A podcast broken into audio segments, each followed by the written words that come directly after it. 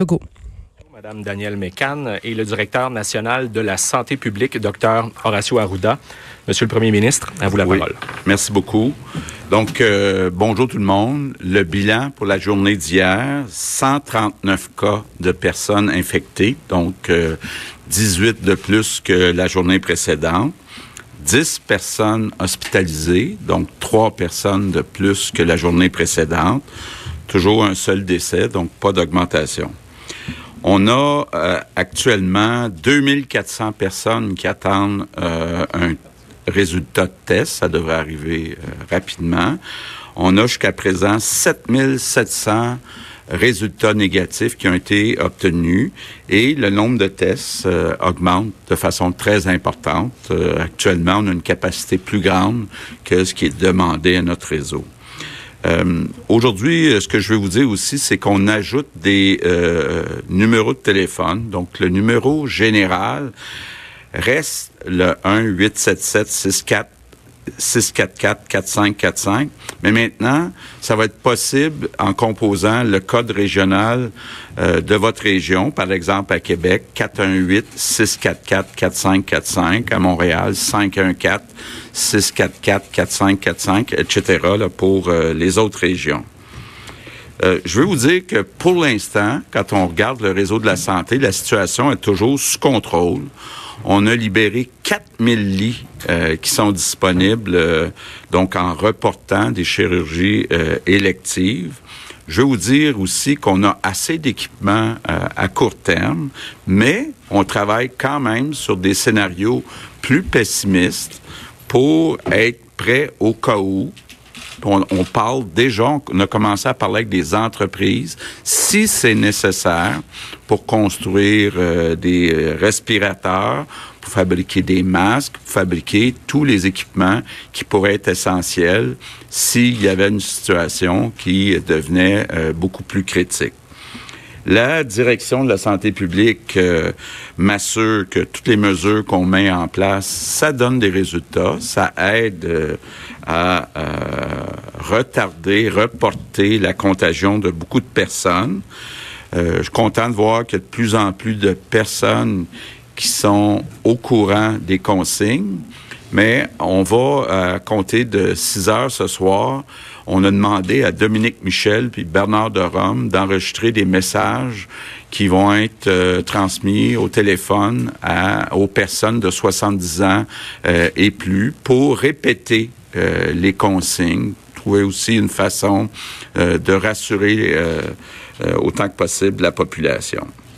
Évidemment, la consigne qui est la plus importante, c'est si vous êtes malade, si vous êtes malade, vous avez des symptômes, vous restez à la maison, vous vous isolez, vous vous assurez de pas euh, voir d'autres personnes. Donc, euh, euh, il faut euh, vraiment qu'on ne euh, lâche pas. Euh, il va y avoir encore des semaines qui vont être difficiles, donc il faut que les personnes continuent de suivre les consignes.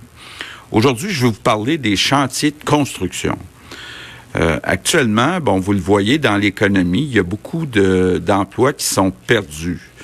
Euh, le secteur privé en particulier là a euh, des difficultés, donc est obligé de mettre à pied des employés. On essaie, comme on l'a expliqué hier, de mettre en place des mesures pour aider le plus d'entreprises possible. Mais le gouvernement euh, va annoncer dans les prochains jours des projets d'infrastructure qui vont être devancés. Donc, évidemment, là, je peux même vous dire qu'en éducation, en santé, dans les routes, le transport en commun, il y a beaucoup de projets d'infra- d'infrastructure qui, de toute façon, vont devoir être faits. Donc, on veut devancer ces travaux-là, puis venir remplacer les projets de construction annulés dans le secteur privé, donc par des projets qui viennent du secteur public. Euh, c'est important de le dire, la construction au Québec, c'est 260 000 emplois. Et s'il y a un secteur économique qui peut continuer de fonctionner malgré la crise, parce qu'on va euh, demander, on va avoir donc des projets publics qui vont pouvoir être réalisés par ces 260 000 personnes, ben, il faut s'assurer que les conditions, les précautions soient prises euh, par euh, les entreprises. Donc, je veux aujourd'hui m'adresser à tous les employeurs, à tous les propriétaires de compagnies de construction. C'est très important si on veut protéger cette base économique du secteur de la construction, d'offrir aux employés toutes les précautions nécessaires. Concrètement, ce que ça veut dire, c'est qu'il faut que les travailleurs, travailleuses de la construction aient accès à un endroit avec de l'eau puis du savon pour se laver les mains régulièrement. Il faut, euh, je pense entre autres aux chantiers qui sont extérieurs, avoir plus de roulottes pour, lorsqu'il vient le temps du repas, ben, qu'on puisse respecter euh, les consignes concernant euh, la distance entre les différentes euh, personnes. Donc ça, c'est important de le faire. avec Jean Boulet, on est en train de le, répéter. Et évidemment, si un travailleur, travailleuse de la construction est malade, ben, ils restent chez eux, point final. Donc, c'est important euh, de protéger euh, nos travailleurs de la construction. On va avoir besoin d'eux autres. C'est une partie critique de l'économie du Québec qui va pouvoir continuer de fonctionner si on prend les bonnes mesures. Donc, on doit euh, les protéger. Je veux aussi dire un mot sur les médias. D'abord, évidemment, vous dire merci, c'est important, l'information, les consignes que vous transmettez, les fausses rumeurs aussi euh, que vous euh, niez. Je sais que euh, les médias actuellement, c'est difficile financièrement.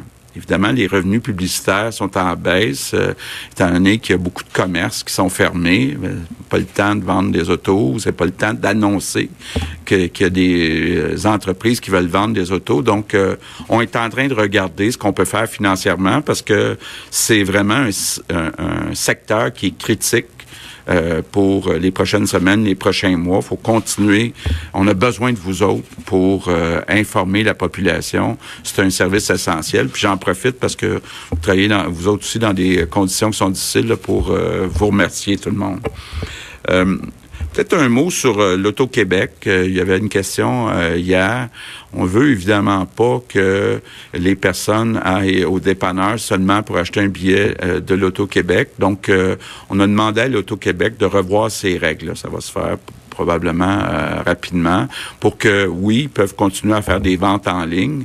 On ne veut pas inciter des personnes à sortir puis prendre des risques seulement pour aller chercher un billet de l'auto. Donc, je termine en répétant que chaque geste qu'on qu'on prend pour euh, limiter euh, les contacts physiques, ça limite la contagion et ça va sauver des vies. Donc, euh, je veux encore une fois remercier tout le monde. J'en profite aussi pour remercier Dodo et Bernard de Rome qui ont accepté rapidement de nous aider à communiquer avec la population. C'est important de respecter les consignes, si on le fait, ben, on va euh, ensemble réussir à passer au travers. Merci.